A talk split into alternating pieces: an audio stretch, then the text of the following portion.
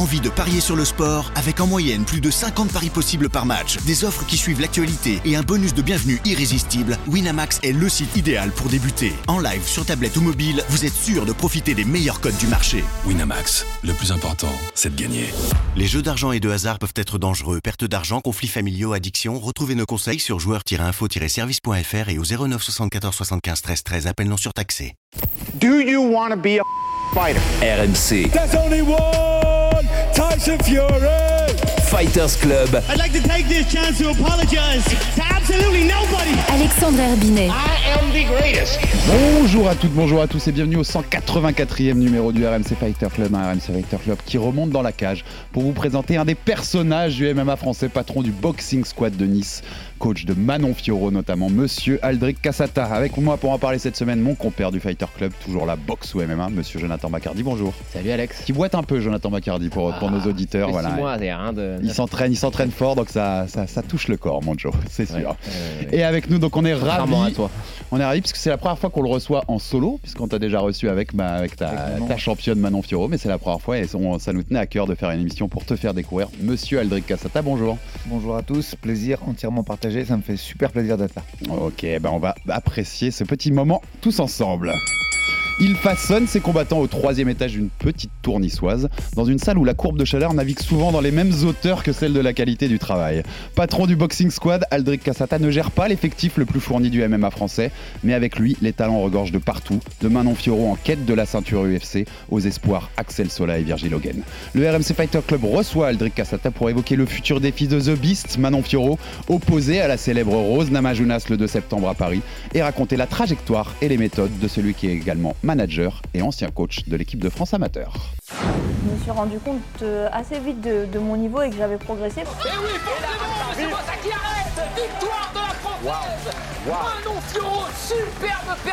Manon, on peut dire qu'on est face à une génie du sport tout court.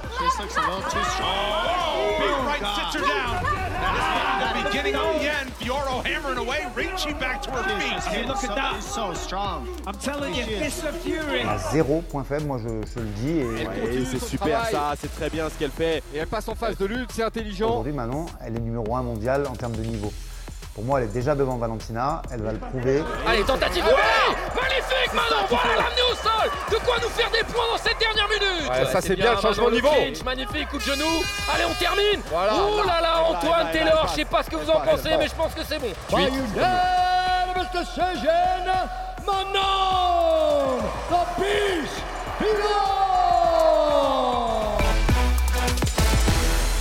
Et on remercie Max Abolin pour cette petite prod euh, autour de Manon Fioro, puisqu'il y a un grand défi qui s'annonce. Aldric, on va commencer par ça. C'est maintenant officiel au moment où on diffuse cette émission.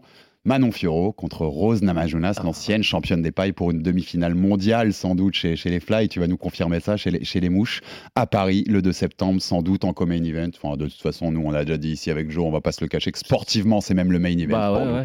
C'est, on Pas, comprend pas pour- juste sportivement, c'est juste en termes de renommée. De...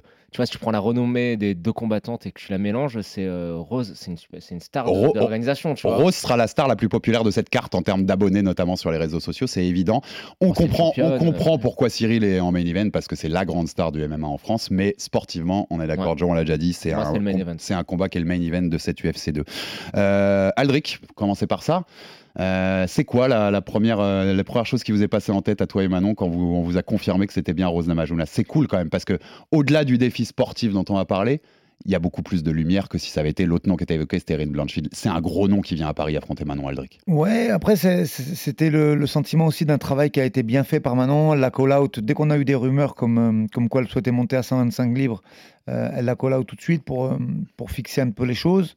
Euh, après, euh, il n'y avait aucune volonté de notre part de fuir euh, Blankfield. Blankfield, elle, est- elle est solide. euh, Elle a fait un très bon combat contre, contre Andrade, même si, moi, je l'ai toujours dit, quand on avait réagi à chaud après le combat, pour moi, elle a battu une fausse Andrade, quoi, une Mm. fille qui a, qui a accepté le combat en short notice à une semaine de, de l'événement. Cela étant, on a, on a, je pense qu'on a réussi à faire ce qu'on voulait, c'est-à-dire le combat de Blankfield, on l'a absolument pas refusé et réfuté. Est-ce qu'il faut aller la chercher? Je vais te couper, mais dans votre tête, c'est plutôt l'inverse, non? C'est elle là, qui, qui est en train de fuir pour Bah, aller là, chercher la clairement, ceinture euh, des 135 contre Là, clairement, quand elle fait tous les call-outs sur, euh, sur la catégorie des 61, j'ai l'impression qu'elle veut se, elle veut se dérober un petit peu. Après, nous, on prenait vraiment les deux. L'UFC était au courant. Et c'est vrai que d'un point de vue médiatique et, et, pour lancer un peu Manon sur la, sur la scène française, parce qu'au final, Manon, bah, à part des combats de pieds-points et de karaté, elle n'a rien fait en France euh, au moment où on se parle. Donc je pense que ce combat-là, il est euh, pour construire un petit peu la suite, il est, il est extrêmement opportun. Ouais. Aldric, si je te dis que j'ai l'impression que Manon est plus connue à l'étranger qu'en France, t'en penses quoi? Ouais, Je valide. Je valide puisqu'elle a fait des grosses cartes euh, américaines et d'Abu Dhabi. Mm. Et euh, je pense que. Moi, j'ai les statistiques sur son Insta, c'est fou, hein, parce que sur les. Aujourd'hui, elle a un petit peu moins de 50K, il y a plus de la moitié qui est à l'étranger. Ouais. Ouais, donc c'est Racine. Alors que c'est pense... l'impression que j'ai, et euh, c'est pour ça que j'ai vu pas mal de, de gens. J'ai vu que tu avais réagi, ça m'a bien fait marrer sur, tu sais, sur les réseaux sociaux, les gens qui se laissent, qui sentent un peu pousser des ailes, qui comprenaient pas que Manon soit comme un event. Mais euh, même si c'est un peu débile, tu vois, parce que je sais que pour certains la motivation de dire ça, c'est que oui, c'est un combat féminin, etc. C'est vrai qu'en France, j'ai l'impression qu'elle est passée un peu sous les radars. Parce que, euh, je sais pas pourquoi d'ailleurs. Alors, je pense que tu fais une partie de son travail de com, je pense. On a vu, tu es un traducteur approximatif, un traducteur volontairement approximatif. Mais euh, Manon, c'est quelqu'un de réservé, même si je pense que quand on l'a reçu, j'ai constaté, tu vois, les, sur les deux trois fois, une évolution. Il y a une vraie évolution. Mais euh, est-ce que c'est c'est vraiment un vrai rendez-vous en, en, termes de business aussi? C'est pas juste sportif cette carte de Paris, non? Non, je pense que euh, on a bien vu le ce qui s'est passé pour les combattants français qui ont, qui ont participé l'année dernière. Ils ont été boostés. Ouais. Benoît disait, dans, je crois que c'est dans votre film d'ailleurs, qu'il a réussi à avoir des sponsors uniquement après ça. Donc clairement, oui, c'est une présentation au public français. Puisque aujourd'hui, ben, malgré euh, ce qu'elle a accompli déjà, le 5-0 à l'UFC, elle, elle, est, elle, est, effectivement très peu connue en France, il ne faut pas se le cacher. C'est euh, quand même un, un, grand événement, puisque tu disais, c'est son premier combat de MMA en France, c'est pour mmh. pas n'importe lequel, face à une légende de ce sport. Euh, moi, je disais, je pense que Rose, on peut la mettre dans le top 5 de tous les temps féminin. Ah oui, oui, oui, elle a largement sa place. Clairement. Euh, tu sens, toi qui la connais très bien, Manon, euh, tu sens qu'elle a la pression d'avoir ces 15 000 personnes et d'avoir ce premier combat à la maison avec une foule qui va être en délire comme l'an dernier. Comment, le... comment toi tu le vois? On pourra le savoir que le moment? C'est ouais. ça, mais après regarde, la carte d'Abu Dhabi elle était lourde de pression aussi, il mmh. faut quand même pas se le cacher. Effectivement c'est pas la France, la mais carte de l'année. C'était quand même la carte de l'année, voire peut-être des trois, deux ou trois dernières ah, années, tu vois. Ouais. Et pourtant, j'ai vu Sean Brady un petit peu euh, ému dans le vestiaire. J'ai vu quand même Oliveira. C'était lourd de pression cette carte. Et malgré tout, maintenant, elle n'a pas sourcié. Et pourtant, elle était sur un genou. Donc, euh, Mm. je suis assez confiant là-dessus. Je pense qu'elle va très bien aborder le. Manon, c'est le genre de combattant qui combattante, on va le mettre au féminin, allez, euh, que ça motive la pression et que ça va, oui, ça va plutôt exacerber ses sens et la rendre encore plus concentrée plutôt que de la faire flipper. Après, un combat, on est à l'abri de rien. Mm. Mais moi, je suis plutôt confiant là, sur ce, à l'approche de ce grand, Ouais. de ce grand rendez-vous. T'en parlais, le genou, ça va? Franchement, les deux bon? genoux, ça va. hein. C'est bon? Je, bon, je profite de, de l'émission. Le docteur Bertrand Sonricoté à Lyon, il a fait de la magie. C'est-à-dire qu'elle avait un genou gauche qui était euh, un petit peu handicapé suite à une opération qui avait eu lieu il y a 10 ans avec une ré- ré- réathlétisation assez approximative.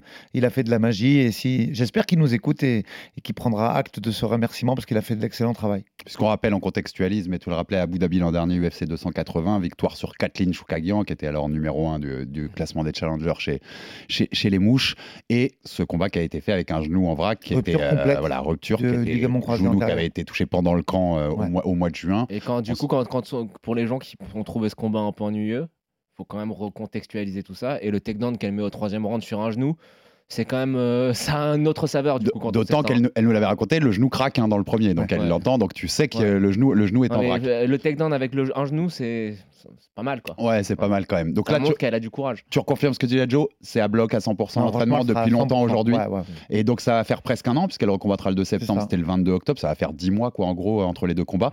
Tu sens que ça la démange? Je pense que la date, elle est parfaite. Ouais. Euh, le Chir, il a validé. Il nous disait qu'il fallait 10-11 mois pour avoir une réathlétisation parfaite. Donc, on sera même un petit peu au-delà. À partir de là, euh, non, non, elle sera vraiment à 100%. On dirait que la date, elle a été faite pour elle. Demi-finale mondiale Sûr, assurée par l'UFC ou pas?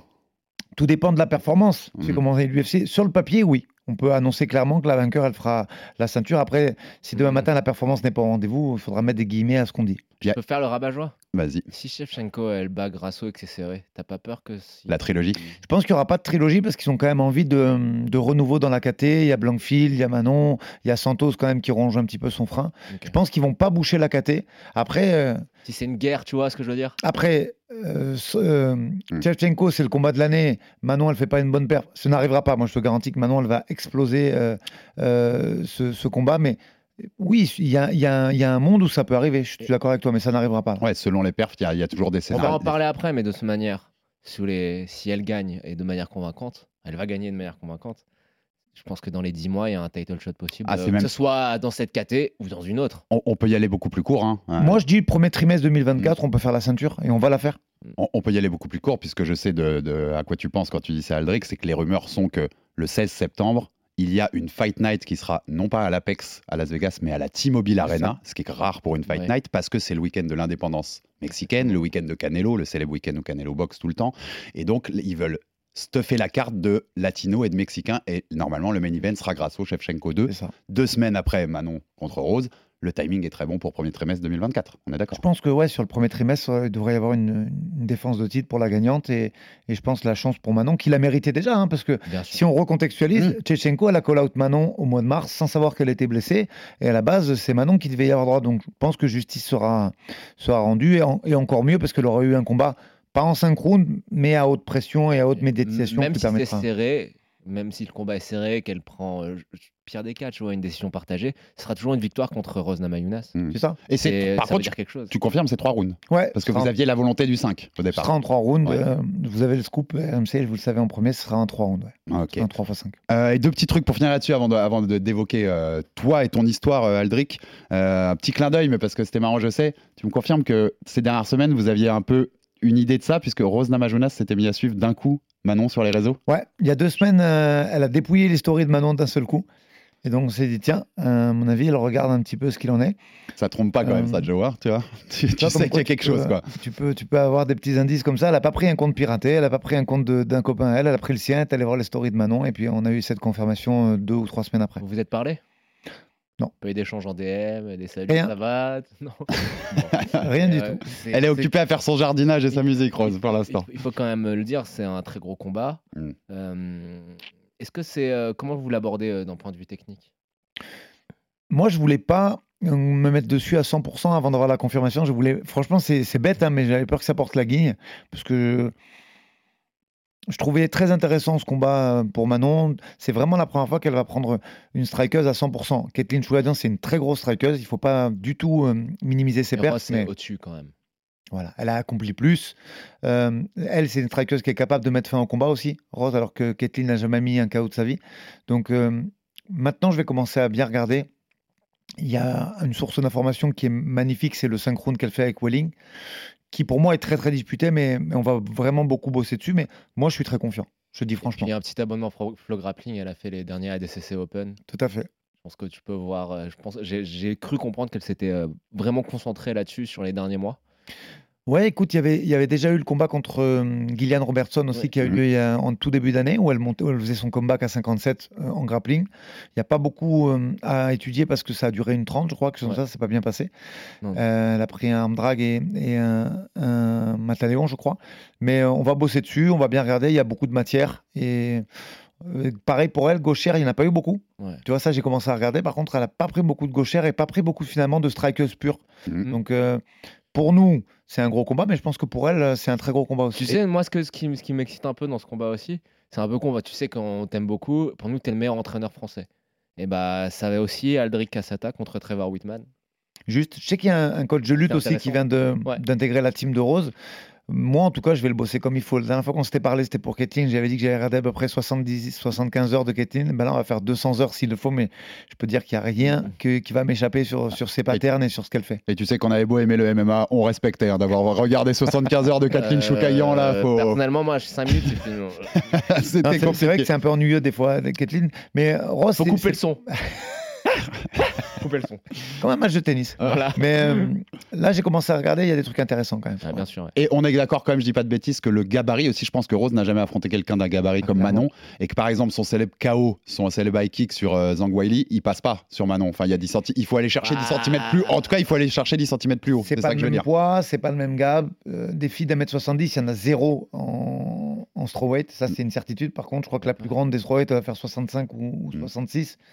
Donc, euh, et clairement, c'est pas le. Je pense que la montée de poids qu'elle fait, elle n'est pas aussi euh, calculée et, et, et prédéfinie que celle de John Jones. Tu décides pas de. Parce que Bon, c'est vrai que de 93 à 120, il y a un gros gap euh, pour parler des poids lourds.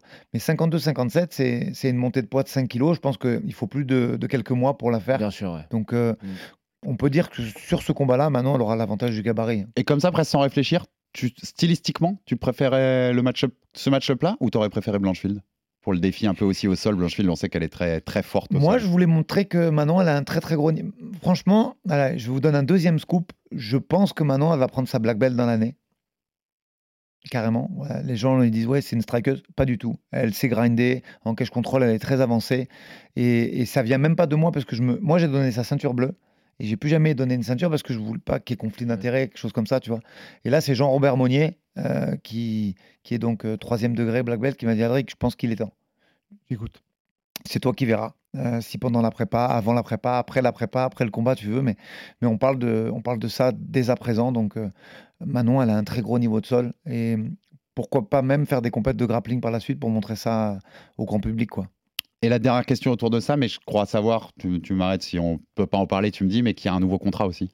Avec ce... Ah, je peux pas rentrer dans le détail, Non, mais voilà, oui, mais il y a un nouveau contrat et nouveau long terme. contrat et il y a un long, long, long terme contrat puisque c'est un 8, euh, 8 deal fight. Mm, Ça euh, prouve que l'UFC. euh, la confiance, voilà, la confiance qu'a mis l'UFC sur l'avenir. Je pense euh, qu'ils ont envie d'investir sur elle et qu'il la voit, il la voit potentiellement championne puisqu'il y a des championships euh, clauses dans le, dans le contrat. c'est à court terme, mais ne- c'est pas à court terme, mais c'est à moyen voire long terme. Voilà, c'est- au moins 3 ans, hein, je pense, 8 combats. Et moi, je l'avais dit l'autre fois sur notre chaîne Twitch quand, quand on parlait un peu de tout ça, mais il se fera contre Blanchfield. Blanchfield aura pris la ceinture des 135, Manon celle des 125. Ah, elles vont s'affronter, je champ pense. Contre, euh, champ contre champ, champ contre champ. et on tôt ou tard, des filles comme Santos, Blankfield euh, et, et même euh, la- celle qui perdra entre, entre Shachenko, euh, elles vont s'affronter, c'est sûr. Je pense qu'il y a un bel avenir pour cette KT et que ça va, il va y avoir de beaux combats en Ouais, Il y perspective. a un combat qui me fait saliver, ça serait euh, Manon contre Grasso. Hmm. Parce que je pense que debout, ça peut être. euh, Je l'aimerais très, très, beaucoup, très, très, celui-là très aussi, ouais. ouais. Je l'aimerais beaucoup. Et puis, en- et puis en- pour finir, en fait, tu as raison tout à l'heure aussi. Ce serait quand même mérité parce que tu le disais, Manon, après Choukagian, s'il n'y a pas cette blessure, il y, a quand même, il y a quand même une grande chance que s'il n'y a pas cette blessure, ait le même soir, puisque c'était le soir de Grasso Shevchenko, il y aurait eu Cyril Gann contre John Jones C'est ça. et Shevchenko contre Manon Fiorot, sans doute le même soir début mars. à Historiquement, ça aurait pu faire ça aurait, ça aurait été complètement. Incroyable. Ouais. Le destin, c'est le destin, c'est comme ça que ça Mm. s'est passé. Et du coup, elle a rattrapé son genou gauche également. Donc je pense que moi, je vois son apprentissage technique pendant la blessure. Elle a regardé des vidéos de cache control, elle a regardé énormément de, de trucs.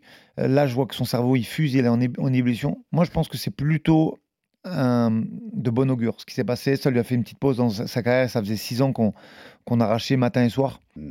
Je le vois plutôt bien. Après, c'est vrai qu'elle aurait pu être championne au moment où on se parle. Elle la, la pas. pause mentale, quoi, qui fait du bien. Mais je pense Ouais. qu'elle a fait du bien cette pause. Bon, on va passer à toi, parce que c'est aussi ton, ton cas qui nous intéresse, Aldric. C'est pour ça qu'on te reçoit tout seul et non avec Manon. Euh, je voulais d'abord commencer par, euh, souvent, quand on reçoit euh, les coachs, qu'on a reçu Hatch, qu'on a reçu Fernand Lopez euh, il y a longtemps, quand on avait fait ce genre d'émission-là. Euh, bah, déjà, ton parcours, Aldric. Comment tu arrives au sport de combat? Est-ce que tu peux nous raconter la, la genèse de, de Aldric dans, dans le monde du MMA Ouais, rapidement, bah, j'ai démarré super jeune. euh, à l'âge de 5 ans, je faisais du karaté tradi, du- ce qu'on appelle le Shotokan. J'ai dû mettre ça entre parenthèses euh, parce que je me suis consacré au football. euh, parce que, un, mon père, il kiffait ça, et, et deux, ça marchait plutôt bien. J'ai intégré un centre de formation. Mais, mais c'est des expériences qui m'ont servi quand même. Les croisés? Les croisés, tu connais? Non, il n'y a pas eu de croisés. T'es où? À l'OGC Nice. À l'OGC Nice. Et non, il n'y a pas eu de croisée. Il y a eu vraiment. euh, moi, quand je fais, quand je fais du sport, j'ai besoin de, de, de flirter avec, le, avec le, le- les meilleurs, le sommet. Et au football, j'aurais été, je pense, un, un bon joueur de national ou deuxième division. Karaté plus OGC Nice. C'était Cyril Roll, ton joueur préféré, non? Mais un, un arrière-gauche de renom, si je dis pas de bêtises, non? Ah bah bien sûr, Hein ouais. Le plus violent Euh, euh, des années. Qui a euh, fait- a quoi? Qui a fait 90. Bastia, qui a fait. Nice, Marseille. Ouais, c'est ça. Mm. Marseille. Non, c'est. C'est une légende. Alors, tiens, si on doit parler de joueur préféré, qui, qui je dirais? Ben, C'est une bonne question. Je, je pense Fabien Barthès. Je pense Fabien Barthès, si tu veux parler de joueur préféré. Et donc, euh, voilà, il n'y a pas eu de croisée, il n'y a pas eu de blessure, il y a juste eu euh, un sentiment de ne pas pouvoir performer euh, euh, à très très haut niveau. Et puis, j'avais plus envie après. Tu sais, quand tu Ouais. commences jeune, après, tu n'as pas forcément envie d'aller jouer en- au grand détriment de mon père, tu n'as pas forcément envie d'aller jouer après en national, en national 2, un truc comme ça. Et peut être très galère. Hein, Ouais, puis tu sais, les transferts, les, clubs euh, aller partir, quitter sa famille, partir à l'étranger ou dans des villes un peu paumées. Non, ça me passionnait pas. Et j'avais envie de re- revenir au sport de combat, chose que j'ai fait vers 17-18 ans, en reprenant par le Kempo au début. Mais en fait, vraiment, euh, je précise parce qu'il n'y a pas de sport. Il y, avait une intention de faire du MMA. Et comme en France, il n'y a rien qui existait, je parle de, je parle de 2003-2004, tu vois. Hatch n'avait pas fait ses premiers galas. Il n'y avait pas grand-chose en France. Il y avait le Kempo, le Shidokan, qui était avait un peu avec des formes de lutte et de sol. Et, je me suis euh, d'abord dirigé vers ça parce que y avait cette, euh, j'avais découvert les premières vidéos de l'UFC et il y avait un peu ce, ce kiff total de dire mais c'est quoi ce sport de dingue qui m'intéresse de fou, je veux faire ça. Chose que j'ai pu faire par la suite. Mais ouais, au début, Kempo, Shidokan, je trouvais ça intéressant. Il y avait ces tridimensions, il y avait de la percussion, de la lutte, du sol. Donc j'ai repris par ça euh, directement. Et comment tu arrives à faire cette transi vers le, ce qu'on connaît comme le pur MMA Ben, c'est une époque euh, un peu spéciale, tu vois, où il n'y a pas d'amateurs, il n'y a rien en France à part un petit peu de pancras. Et en fait, je me suis fait mon CV un petit peu euh, vidéo, entre guillemets, avec des combats de Kempo, de boxe thaï, un petit peu de jiu-jitsu brésilien aussi. Puis un jour, j'ai réussi à trouver un promoteur qui m'a pris en short notice. Et, et- et la carrière a démarré comme ça, en fait. Ok, donc on rappelle, c'était un des pionniers. Hein, aujourd'hui, tu as fait des combats de MMA quand il n'y avait pas beaucoup de gens en France Combat pro, je crois que c'est en 2005 ou en 2006. Combien de combats pro que tu nous rappelles? Une vingtaine. Une vingtaine. T'as des regrets sur la carrière de combattant? Non, euh, non, parce que il faut, il faut recontextualiser. euh, Il n'y avait pas le, il y avait pas la performance. On tu vois, je parlais de Jean-Robert Monnier, on faisait les portes de boîte de nuit ensemble, puis on partait le jeudi soir pour aller se, pour aller se taper le samedi. Tu vois, donc c'était un, t'étais pas chez toi. euh, L'arbitrage, c'était, ça laissait vraiment à désirer parce que tu allais dans la promotion. Ce qu'on fait aujourd'hui en France, ça c'était les Anglais, ils le font ou les Suédois, ils le font depuis 20 ans. Ils faisaient monter leur bonhomme en appelant des Français ou des Belges ou des ce que tu veux. Donc à la décision, t'étais pas gâté. On préparait pas ça de façon très professionnelle parce qu'on avait tous une vie euh, active à côté. Donc non, j'aurais bien tombé, j'aurais bien aimé tomber sur un mec un peu euh, comme moi qui m'aurait pris en charge et, et qui fait travailler différemment. C'est si je dois avoir un regret, c'était celui-là. allez. Mais le sous-entendu. euh, vas-y, vas-y, Joe. Non, non, vas-y, Ah, vas-y. c'est- C'était le sous-entendu de ma question, c'est quand tu vois la scène française depuis trois ans et la légalisation, t'es t'es un peu de cette gênée qui se dit Je suis quand même né trop tôt. Ouais, j'aurais bien aimé quand même voir toute cette. Et puis tu sais, même c'est le, le, le parcours des gars, c'est-à-dire qu'aujourd'hui, euh, tu peux ne pas sortir de France et signer à l'UFC. Euh, regarde euh, ce qui s'est fait. Euh, à moins de 10 combats, tu peux être à l'UFC, tu peux gagner ta vie assez rapidement. Mais William Euh, Gomis, hein, quel exemple Tu vois Donc euh, il y a ce petit regret-là de dire, vas-y, j'aurais pu peut-être faire quelque chose de mieux euh, et différemment. T'étais quel genre de combattant? J'étais euh, pas foutu d'appliquer un game plan et plutôt agressif. ok. J'aime cette honnêteté.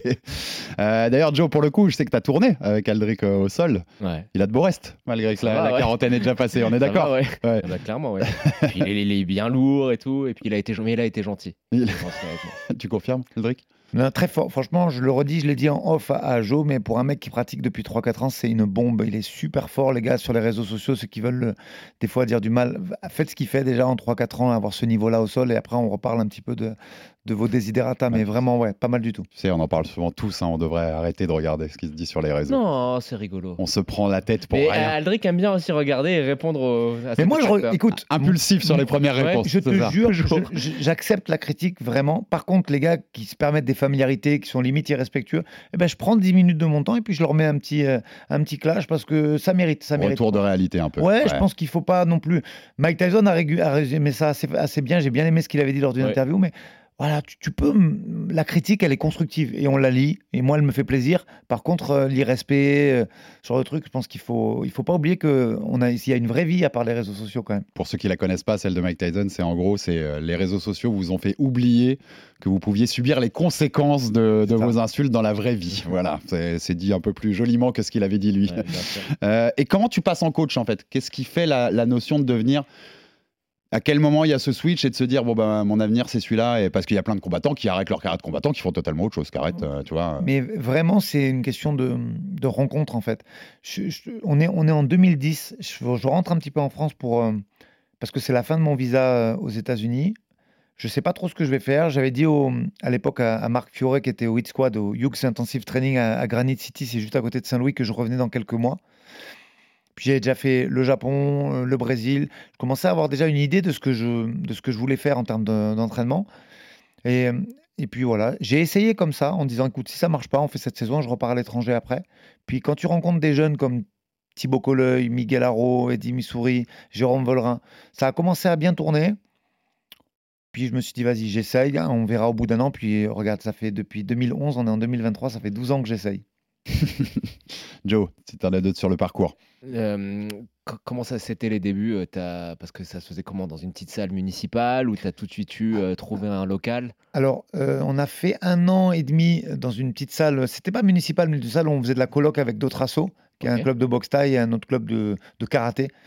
Et euh, non, rapidement, on a réussi à trouver euh, une salle. Enfin, après, je dis rapidement, on n'a eu aucune aide. J'ai mis mes deniers à moi, j'ai vendu le 4x4 et on a, on a investi dans une salle privée à nous, euh, rapidement quand même. Je crois qu'on on a ouvert en 2011 et en 2013, on était dans notre salle privée à nous, quelques, une centaine de mètres au-dessus de, de la salle où on était en coloc.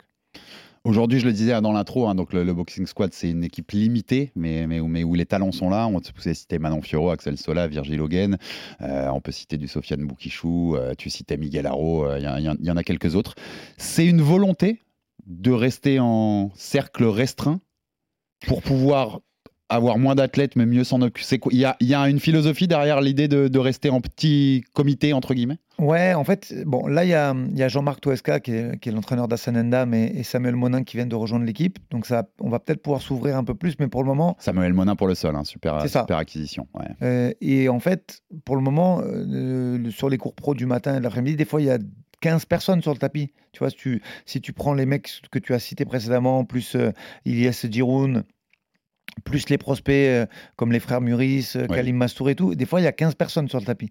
Et je pense que c'est ma limite euh, d'investissement. Regarde, là, ce nombre-là, il me chagrine un peu, puisque au moment où on se parle, il va y avoir un RS et je suis là pour coacher mes, mes, mes deux gars. Mais Elias Giroud, il est tout seul.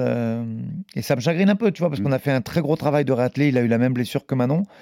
Et, et ça, c'est la conséquence de d'avoir une dizaine d'athlètes, c'est que tu peux pas être, tu peux pas être d'être là tout le temps. dès, que dès, que tu dépasses ce genre de, cap, bah, c'est difficile de s'occuper bien de tout le monde. Tant qu'on a dans, cette organisation, je ne prendrai pas beaucoup plus de personnes. Il y aura peut-être une ou deux recrues mercato qu'on annoncera sur RMC en premier qui, je pense, seront parler un petit peu. Mais euh, pour le moment, on reste comme ça. Je ne veux pas me perdre. En termes d'investissement et de préparation, même 15, c'est pas difficile pour toi de tout préparer? C'est toute la journée. Mais après, ça, moi, je suis content, ça, me fait progresser, tu vois. C'est-à-dire que moi, je passe ma journée. On parlait souvent, et, je vous remercie vraiment pour le coach de l'année. Comme je disais, chacun son truc. Moi, je suis sur le tapis toute la journée. Quand je ne sais pas pour m'entraîner, c'est pour coacher mes gars, c'est pour préparer les séances. Et si je suis à la maison, je regarde des combats. Donc, euh, je pense que c'est beaucoup de travail. Mais moi, j'aime ça. À la base, c'est une passion. Est-ce que c'est viable sur le long terme? On verra. T'as pas besoin de, tu vois, même pour si tu restes, si vous restez limité à une douzaine de, combattants pro, tu vas arriver à gérer tout ça. Si j'arrive à m'encadrer, il me faudra encore une personne. J'espère vraiment. D'ailleurs, je, profite du podcast pour faire un petit clin d'œil à Samuel Benzazon qui, qui m'ouvre sur ce que moi je sais pas faire. Moi, je sais pas me vendre, je sais pas parler à de sponsors. À partir de là, si on arrive à étoffer un petit peu le staff euh, d'une personne, je pense qu'on pourra euh, essayer d'avoir une attention particulière à chacun, mais de prendre un peu, plus de personnes. Mais aujourd'hui, c'est le max, on ne peut pas faire Est-ce que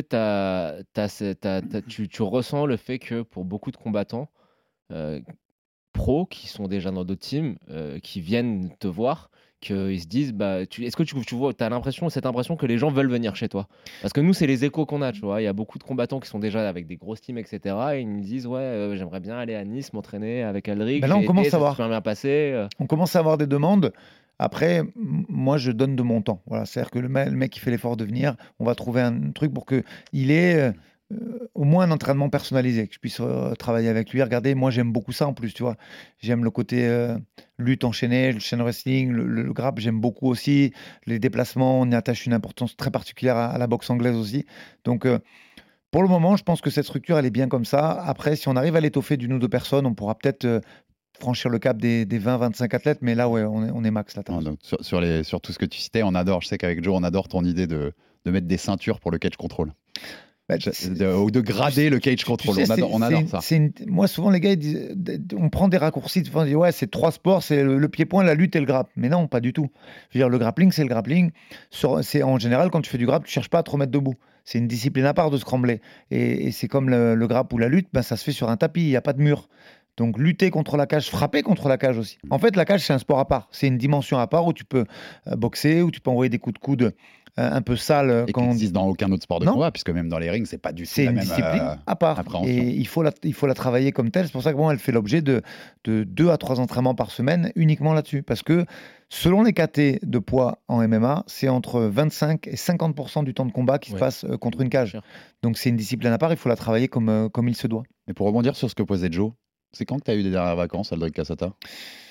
C'est, je sais pas, 4 ans, 5 ans, peut-être quelque chose comme ça. Je, je, je, pas encore, je là. devinais un peu ça, ouais. donc euh, on, on- Non. on sent que le boulot est fort.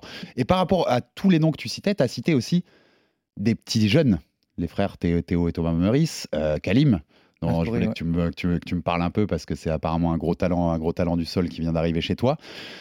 S'ouvrir à ces jeunes qui arrivent, donc qui ont encore toute leur carrière devant, ça te met une perspective très loin. Est-ce que c'est, tu, quand tu euh, je sais que tu vois où je veux en venir, est-ce que tu t'engages pour eux à long terme jusqu'à bout de leur carrière ou est-ce que dans ta tête, tu as déjà toi à un moment, eh ben, je vais arrêter le coaching, je sais pas, à 50 ans, à quelque chose, parce que ça me prend tellement et c'est tellement euh, prenant en énergie qu'à un moment, faut que j'arrête, quoi, pour moi.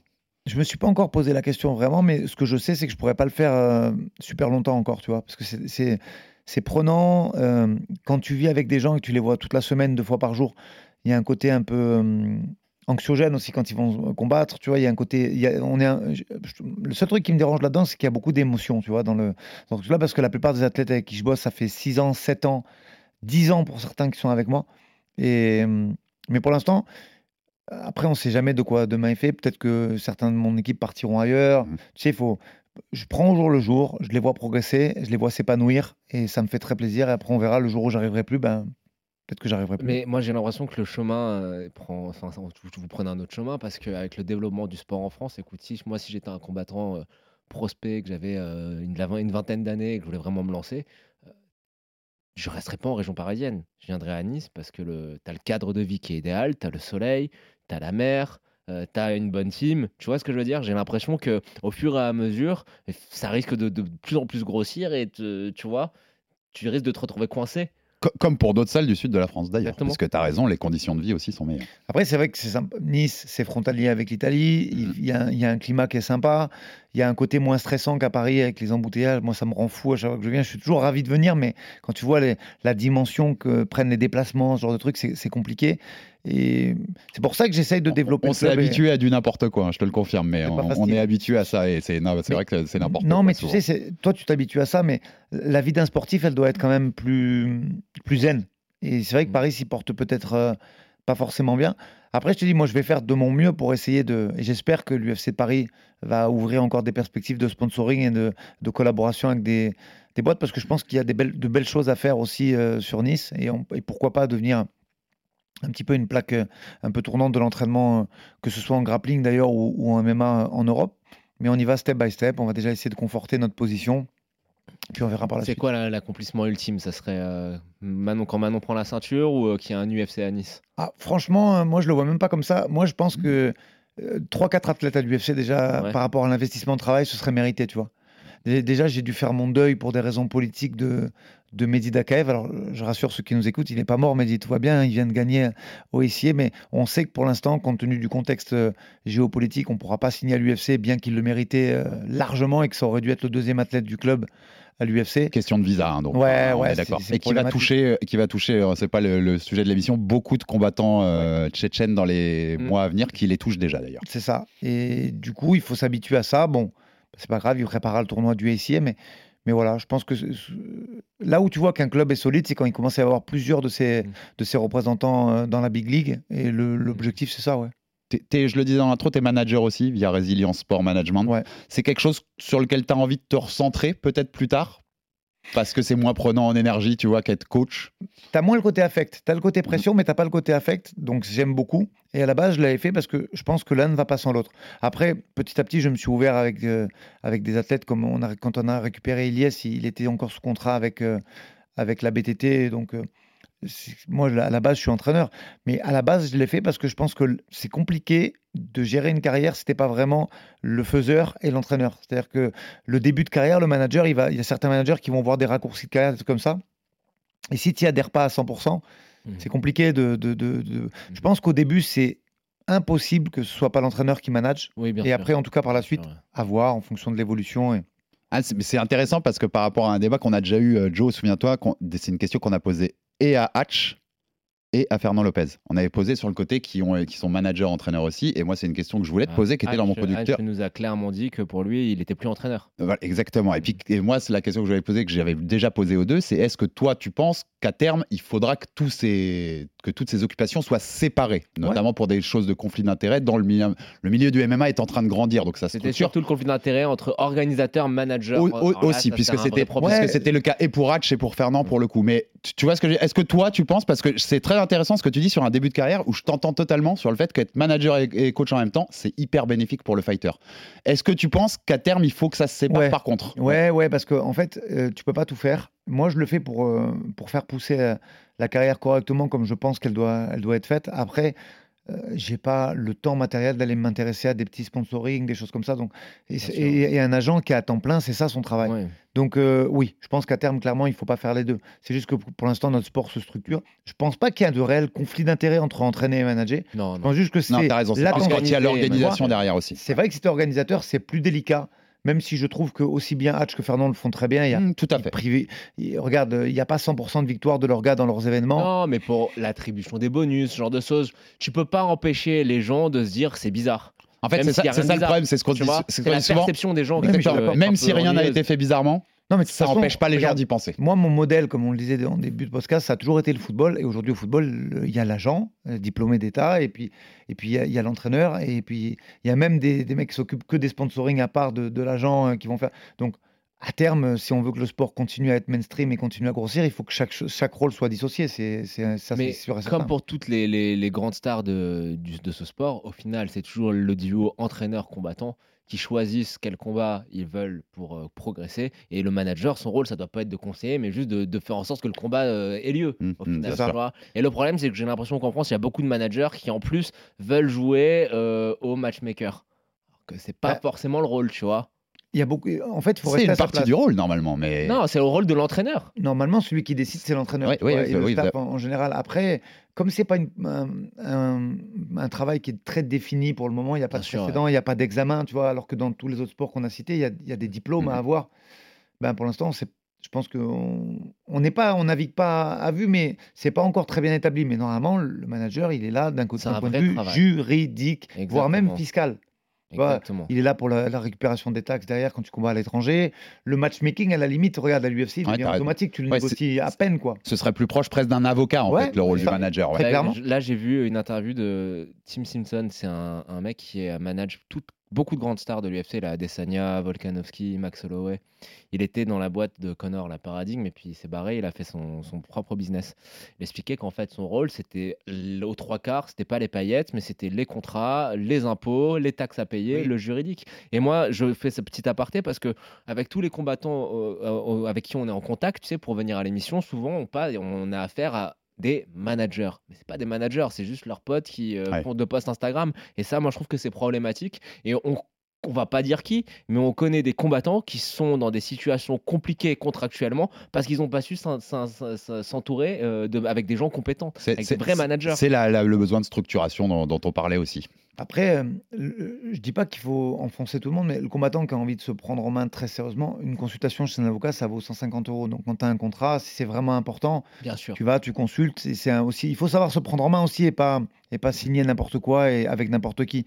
Mais là où je te rejoins à 1000%, c'est que le manager, normalement, il rentre pas dans le. C'est pas du community management que tu fais, c'est du, ouais. management. Tu es là. Mhm. Même à l'UFC, euh, le matchmaking, bah, t'es proposé. Alors, tu peux dire oui ou tu peux dire non, mais c'est une partie infime du boulot. Ça, tu le fais trois fois par an, ça dure une demi-journée.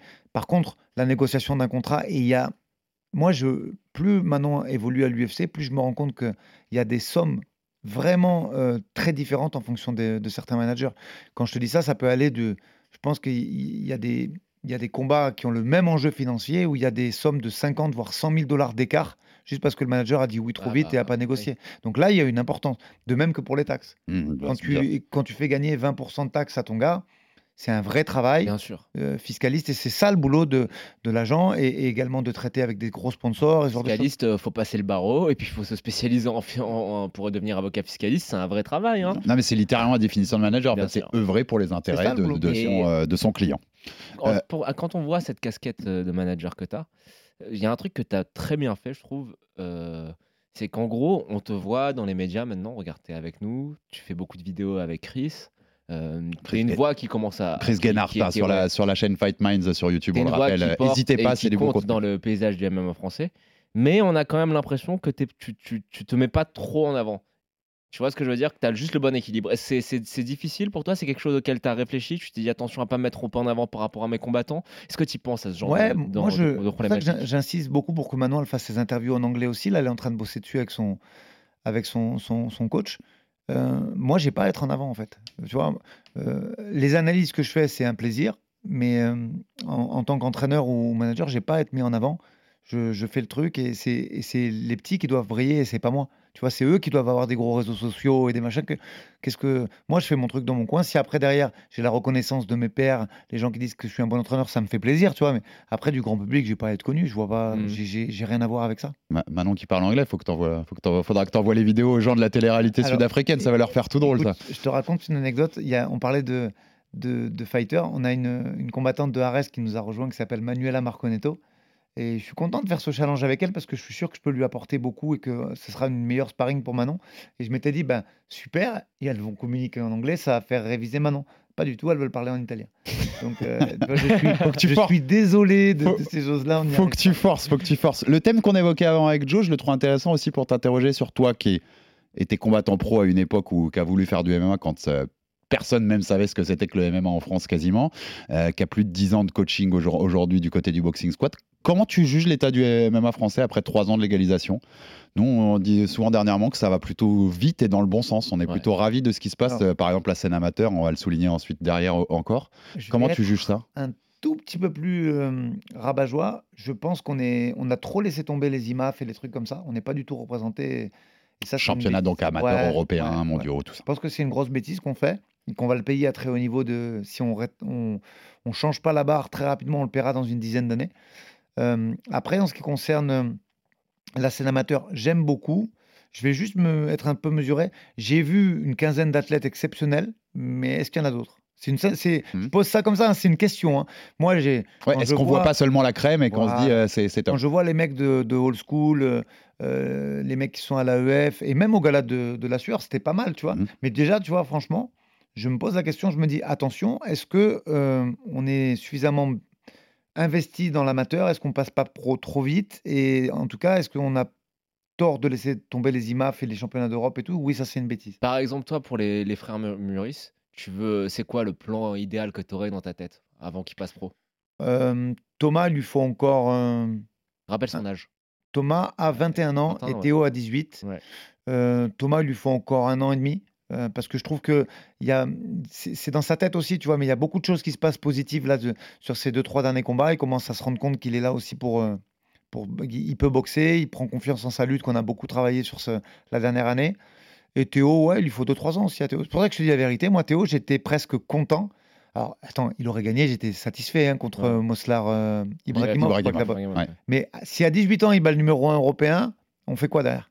C'était serré, hein C'était très serré. Il est- bord il de cage, super- c'était serré. Il est super fort, ce petit, mais je pense que pour lui, au moins, il a un truc à aller chercher derrière. Et sur les deux prochaines années, ça va lui donner encore plus de volonté. Que si t'arrives et à ton troisième combat pro euh, amateur, tu bats le numéro 1 européen, tu fais quoi après? Mais euh, on en a un peu parlé, mais euh, pour, même pour tes, tes gars en amateur, tu as un plan de carrière qui, est, euh, qui est préparé, Ouais. euh, c'est réfléchi, les combats que- qui sont acceptés sont réfléchis, et surtout, tu veux pas te précipiter, c'est ça l'idée. Moi, tant qu'ils sont amateurs, les gros challenges me dérangent pas. S'ils mettent pas en danger l'intégrité Mm. physique, tu vois? On, en- on en parlait, toi et moi, quand, quand il y avait eu le, le combat contre le frère d'Abdoul, euh, Malik. Malik. pardon d'avoir oublié son prénom, et, et- et donc euh, Théo qui prenait euh, Ibrahimov, euh, c'est des combats risqués. Tu m'as dit ils ont, ils ont du courage, mais ils mettaient pas en danger leur intégrité physique. Preuve en est, regarde, un combat très serré et une victoire, c'était positif. Mais sur l'amateur, je pense qu'il faut pas, il faut pas trop faire attention, mais il faut qu'ils prennent de l'expérience. Et oui, après en pro, quand on voit aujourd'hui que tu es jugé sur tes 10 premiers combats et qu'il faut prendre ton argent là-dessus et, et- et orienter ta carrière sur ça, il faut absolument pas prendre de risques, il faut être très mesuré sur le, le début de carrière. pour ça que c'est important de pas écouter un manager par Facebook qui va dire je t'ai trouvé un combat et, Bien sûr, bien sûr. et ce sera pas au bon poids, ce sera pas au bon moment. Il y a, il y a plein de paramètres et aujourd'hui on peut plus se planter. Par contre, le- le- je le disais aussi, tu es ancien entraîneur de l'équipe de France amateur. Ouais. C'est, pris la suite de Lionel Brézéfin, je dis pas ça. de bêtises, 2017-2018. Exactement, deux ans. Euh, et demi, ouais. Cet ancien euh, coach de l'équipe de France amateur qui avait Axel Sola, qui a été numéro un mondial pound for pound, toutes catégories confondues chez les amateurs, et champion d'Europe aussi, vice-champion du monde, je crois, si je dis pas de bêtises. Quand il voit tout ça, c'est-à-dire que la scène de l'AEF, où là, on vient de citer plein de combattants dont on attend les combats. Les, les Maurice contre, contre Malik ou contre Ibrahimov, on attendait les combats. On a reçu Patrick Aviroa, le petit belge écouté, dernièrement. Il a la tête sur les épaules, il a la tête bien faite. Totalement, il est même très structuré pour un, pour un amateur. Son combat contre Théo Boudin en octobre, tout le monde l'attend, tout le monde a envie de le voir. Tu te dis, c'est quand même génial de voir ça. Et par exemple, un Axel, je pense qu'il aurait été beaucoup plus star s'il avait eu ce système-là chez les amateurs au lieu d'être. Franchement, personne suivait les combats d'Axel en fait à l'époque parce que tu pouvais même pas les voir. Ouais, Regarde, si je te dis qu'en ce moment, euh, sur la scène française, il y a plein d'anciens mecs de l'équipe de France euh, IMAF qui sont, qui sont mis en avant et, et on- et c'était tellement peu suivi ou pas suivi du tout que personne ne sait. Je te cite cinq noms, on l'a vite fait. Axel, Virgile, Paulin Béguet, Title Shy, et je vais oublier son nom, c'est le petit jeune là qui, qui a combattu au Canada et qui combat aussi à, à Bordeaux et même à GP. Il va me revenir le nom, c'est ouais, pas grave.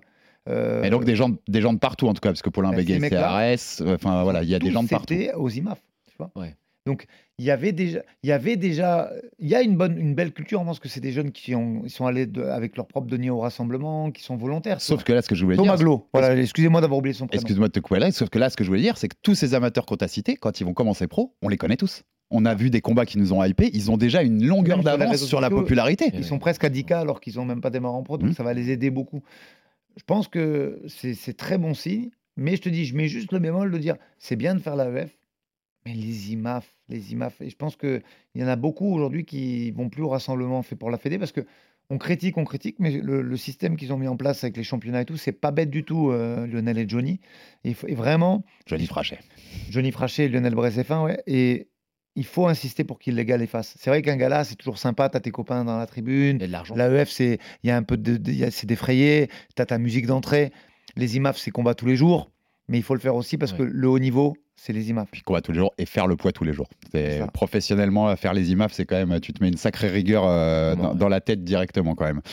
Euh, c'est, c'est- t'avais le troisième dont je parlais tout à l'heure. Je voulais que tu nous en dises un mot, Kalim Alors, Kalim, Mastour, Mastouri, ouais, très, ça. très, très gros Qui vient du sol, dessus, ouais. et donc qui va commencer. Je dis pas de bêtises aussi chez AEF, sa carrière amateur. Enfin, en- Peut-être avant. Peut-être Euh, avant Peut-être avant, parce que pareil, en amateur, je te dis, même s'il n'est pas encore. euh, euh, pour moi, son cash control, il a déjà évolué de fou. Il s'est accaparé le truc ça déjà. vient comme- d'où? Raconte-nous un peu qui c'est, juste pour dire. Écoute, un gamin qui a commencé, alors je suis pas sûr, mais je crois qu'il a commencé à l'âge de 5 ou 6 ans le jiu-jitsu et il en a 19. Ouais. D'accord. vois un peu le. C'est une vraie black belt. C'est un mec qui a fait à peu près tout ce qu'il y avait moyen de faire en, en jiu-jitsu brésilien, les compètes, les Europes. Euh, il est allé combattre au Brésil, il a fait à Abu Dhabi, il a fait éno- énormément de compétitions, que ce soit en grappe ou en kim. Il est imprégné de cette culture et il apprend très très vite. Mm. Et ce qu'on est, ses qualités qui, qui sont au sol, on a presque fait la même chose déjà en scramble et en cash control. C'est-à-dire qu'il apprend à une vitesse phénoménale. Il y a le pied-point, c'est un petit peu plus long parce que on sort un petit peu de la famille de l'appréhension, tu vois. Autant le cash control, c'est une- C'est un peu la même chose Oui. dans le- le- l'effort musculaire. c'est ça. Là, au niveau de sa routine, ça ne change pas beaucoup. Le pied-point, c'est différent. Il faut habituer les effort yeux, prendre des coups dans la tête, c'est pas facile. Il aime prendre les coups? Franchement, il est volontaire. Parce que mettre les gants important. avec Virgil Hogan, c'est pas facile Ouais. quand même. Oui, oui. Tu Et il le fait de bon cœur, sans rechigner. Je pense que, ouais, 2-3 ans, et il va faire très mal en Et professionnel. puis ce qui est bien, c'est qu'il va pouvoir construire sa carrière en se faisant un peu connaître, parce qu'avec ces compètes amateurs là où on va mettre Mais les noms, bah, tu construis ton combattant tout en construisant sa dans une team où il y a des gens euh, qui peuvent le faire euh, progresser en termes de sparring. Et puis, euh, c'est quand même le plus important au final. quoi. C'est ce qui se passe tous les jours à la salle. Bien sûr, c'est grosse qualité. Tu les citais un petit mot quand même sur Axel Sola, Virgil Hogan. Ah on ment oui. pas à nos auditeurs au moment où on enregistre cette émission. Ils, vont, ils ont un combat à Arès ce soir même. On, on Ouais. enregistre ça le, le vendredi. Euh, donc on n'aura pas leurs résultats au moment de l'expliquer. Mais jusqu'où tu les vois monter? C'est quand même deux gros S'ils vont pas potentiels. l'UFC tous les deux, j'aurais raté quelque chose. Clairement, faut pas avoir clair, peur. c'est net. Tu sais, je pense qu'il faut pas avoir peur de ses ambitions. Euh, Axel, il a été numéro un mondial amateur, donc clairement, ça doit aller à l'UFC. Virgile, il a fait une carrière amateur un poil plus timide, mais parce qu'il y avait une transition qui était plus importante, compte tenu du fait qu'Axel, il fait du MMA depuis qu'il a 13 ans, et que Virgile, il a fait beaucoup de judo, il fallait transformer un peu son grappling, il fallait transformer plein de trucs. Mais aujourd'hui, il est mûr, et si les deux, ils vont pas à l'UFC, c'est c'est que j'ai mal fait quelque chose. À court terme, selon toi? Je pense que Paris 2024, euh, ils peuvent être euh, tous les deux sur la carte. Ah, Axel a un petit temps d'avance, non? Axel a un combat de Ah, plus, euh, il a un poil plus de maturité. Aldric ouais. Paris 2024, c'est des Jeux Olympiques. hein, je te- Et c'est les Jeux Olympiques ou c'est UFC Paris 2024. Je savais bien ce que tu voulais Et me dire. euh, Axel, euh, bon, Axel peut aller jusqu'à jusqu'à où à l'UFC selon toi? Tu sais, c'est compliqué de, de- de voir ça parce que Manon, par exemple, alors moi je savais qu'il y avait un énorme potentiel, mais il fallait voir step by step. Parce que t'as- là, déjà, tu vois, tous les deux, ce soir, on va avoir des informations sur la façon de gérer la pression. Ils sont sur une carte quand même euh, où ils sont très attendus. Euh, après, faut... la gestion des émotions, c'est pareil, ça se travaille. Si ce soir il y a un problème, c'est pas du tout pour ça que je vais me remettre en Non, question et sûr. dire euh, moi, je suis persuadé que ce soir ils font deux verres avec la manière, deux victoires, euh, sous-entendu. Mais après, il y a un combat où tu peux avoir une gestion des émotions plus difficile, tu peux passer à travers pour X ou Y raison, et c'est pas pour ça qu'il faut remettre en Mm. cause euh, le choix de carrière. Mais clairement, je pense que aujourd'hui, Axel, il a un petit peu plus d'expérience parce qu'il a fait quand même 36 combats amateurs, Ouais. et Virgile il en a fait un, un- un petit peu moins d'une dizaine. Donc il est un petit peu en avance clairement sur la, la façon d'appréhender une échéance de très haut niveau. Ouais. Après, il progresse aussi très très vite, Virgile, et je ne sais aujourd'hui, je sais pas te dire où sont leurs limites. Ok. C'est quoi la vraie catégorie de poids de Axel? Écoute, verra- là, ça fait deux fois qu'il fait 70 avec beaucoup de facilité. Euh, en fait, pour être sûr et certain que 70, il faudrait le voir un peu dans le dur. Ce soir, c'est quand même un UFC vétéran. hein. César Alzemendia, il a Mm. fait le The Ultimate Fighter et deux combats à l'UFC, même s'ils ne sont pas très bien passés, il a fait ça. Donc on verra de quelle façon il gère son énergie, mais aujourd'hui, je pense que c'est 70 très clairement. C'est- Comme t'en parlais, c'est qui qui t'a, de tous les élèves que t'as eu, de tous les combattants et combattantes que t'as eu, c'est qui qui t'a donné le plus, en première impression, le plus, wow, celui-là ou celle-là, il va aller loin? C'est Manon? Ça peut ne pas être Manon, hein.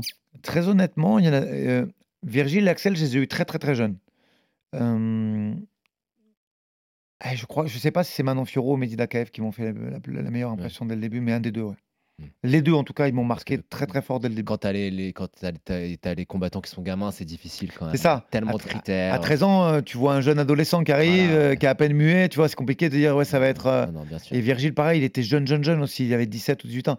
Mehdi, il est arrivé, il avait déjà fait beaucoup d'amateurs. Ouais. il était très solide aussi. Et, et Manon, physiquement, et, dans sa. En fait, les deux, c'est dans leur gestion de hum, l'apprentissage Ouais. qui m'ont impressionné. Tu vois, c'est que ils apprennent. à- C'est rare de voir quelqu'un qui est capable de progresser euh, à la fin d'un entraînement, tu vois. Et ils sont capables les deux de faire ça.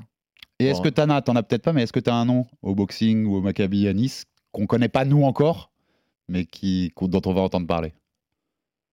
T'en as peut-être pas. hein. Si, j'en ai un. Et même s'il est jeune, c'est pas grave. euh, Je vais, je vais euh, donner son nom. C'est Jihad Diresh Bagdad, qui a déjà fait pas mal de grappling. ce- en, en- Il a 16 ans, si je dis pas de bêtises. Ouais. Euh, ouais, c'est fort. C'est fort. Et à mon avis, euh, dans 2-3 ans, on va en entendre parler. Ah, ça, c'est le sonore qu'on ressortira dans quelques Ouais, années quand, il, quand il sera monté. Et euh, tu- petite anecdote, on aimerait bien que Clément Marcoux nous a raconté. Il nous a dit que tu avais été dans son coin, que tu Ouais. avais coaché. Ouais. T'es comment en combattant, Clément? Euh, mais c'est attention parce qu'il faut relativiser. C'est, il a toujours été quand même assez pointu en musculation, Clément, même si c'était pas l'expert que c'est aujourd'hui. Mais euh, c'était, euh, c'était moins calculé, moins parce que les gens ils voient aujourd'hui Clément, Clément, il, à la virgule près, tout, tout est organisé, c'est un chef d'orchestre. Là, c'était un peu plus à l'arrache, tu vois, mais il était, euh, il était, c'est un guerrier, Clément. Franchement, Guerrier. en plus c'était, c'était dur ce qu'il y avait en face, c'était en Suède, c'était solide. C'était pas très préparé, il n'avait pas un très gros cardio, il avait rien de, de bien organisé, mais en tout cas il est allé et, et- et il s'est vendu corps et âme là-dedans et, et c'est un guerrier. On peut dire que à cette époque, sa qualité première c'était d'être un guerrier, de prendre n'importe qui quoi. Si je te donne pour finir un petit. C'est. Tout est open, t'as le choix. Tu peux rajouter un truc au Boxing Squad.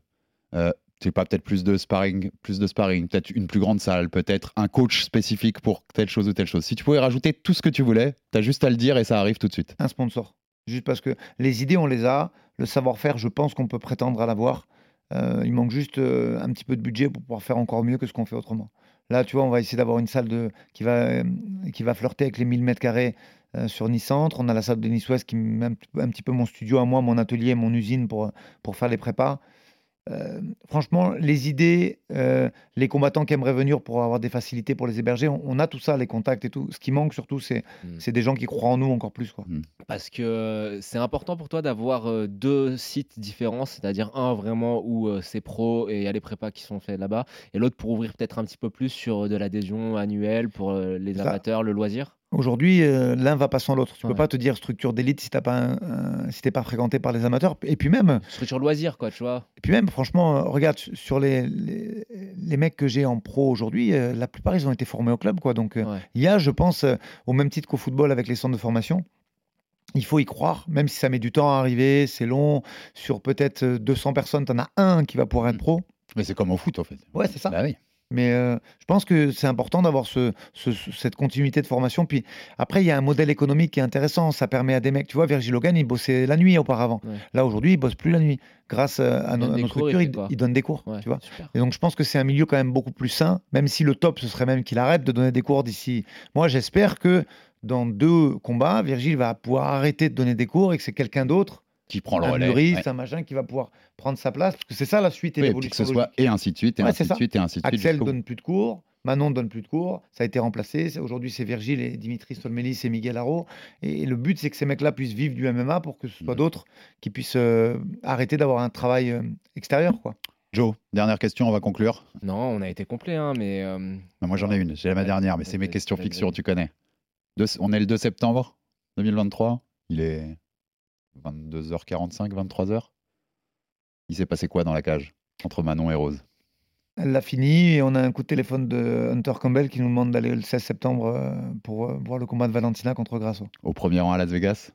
Au premier rang à Las Vegas. À part Ouais. Andrade, là, qui la slam, elle a déjà été finie? Rose? Il faut que je vérifie. Dans mais la je tête, crois comme- que. Si, si, par- Moi, je dis deux fois. Deux fois. Deux fois par. Ouais. euh, comment elle s'appelle? La, la- la première championne des, des pailles.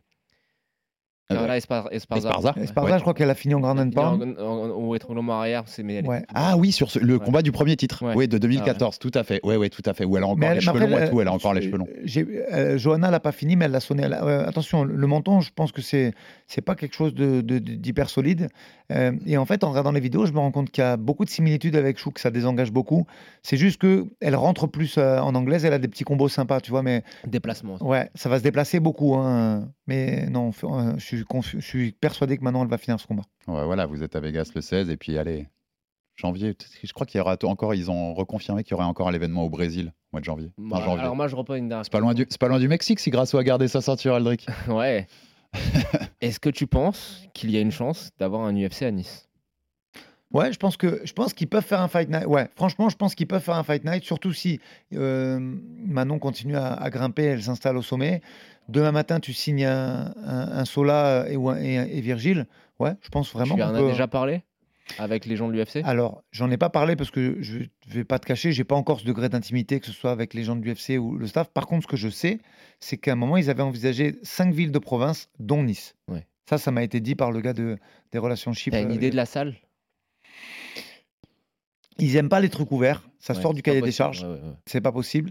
Du coup, euh, je, je- je crois que la salle du Nicaïa, elle se ferme quand même. Ouais, tu vois, ouais, donc le- ouais, je pense sûr. que ce serait pas impossible. Tu, Ce serait une belle salle. Pour Ouais. euh, tu les imagines quand même plutôt venir à Marseille, en s'ils viennent dans le sud en premier? Euh, Comme ça. hein. Non, je pense qu'à partir du moment où ils peuvent faire 20 000 places, euh, t'as pas besoin d'aller chercher forcément aller à Marseille. Je les vois. Moi, je pense qu'entre Nice et Montpellier, ça, ça- ça se jouerait plus vers là. Tu sais quoi, même j'y ai réfléchi, à Marseille, c'est plus compliqué parce que des salles fermées qui ont 20 000, euh, Oui, Bah, oui, puisque le, le dôme est, plus- est beaucoup plus Ouais. petit en fait. le Dôme c'est Ouais. plus petit, ouais. Donc, Euh, et- le Moi, je Nicaïa, dis ça que, correspond ouais. au cahier des charges, ouais. Moi, je dis Nice ou Montpellier. Et donc, euh, Et puis tu fais une carte à, à Nice avec, je sais pas, Marvin Vettori ou un Italien Ouais, ou c'est deux en frontalier, plus, c'est exactement. c'est- c'est très bien, ouais. c'est pour ça que j'y crois pas mal. Moi, je pense Mm. que d'ici deux, deux ans, deux, trois ans maxi, c'est largement possible. Bon. Et tu te vois, tu, tu, tu veux- dis-moi. Ouais, tu te vois, tu te vois comment dans, si je te demande dans 10 ans, Je sais pas si je ferai encore on ça. en dans a déjà 10 ans. parlé.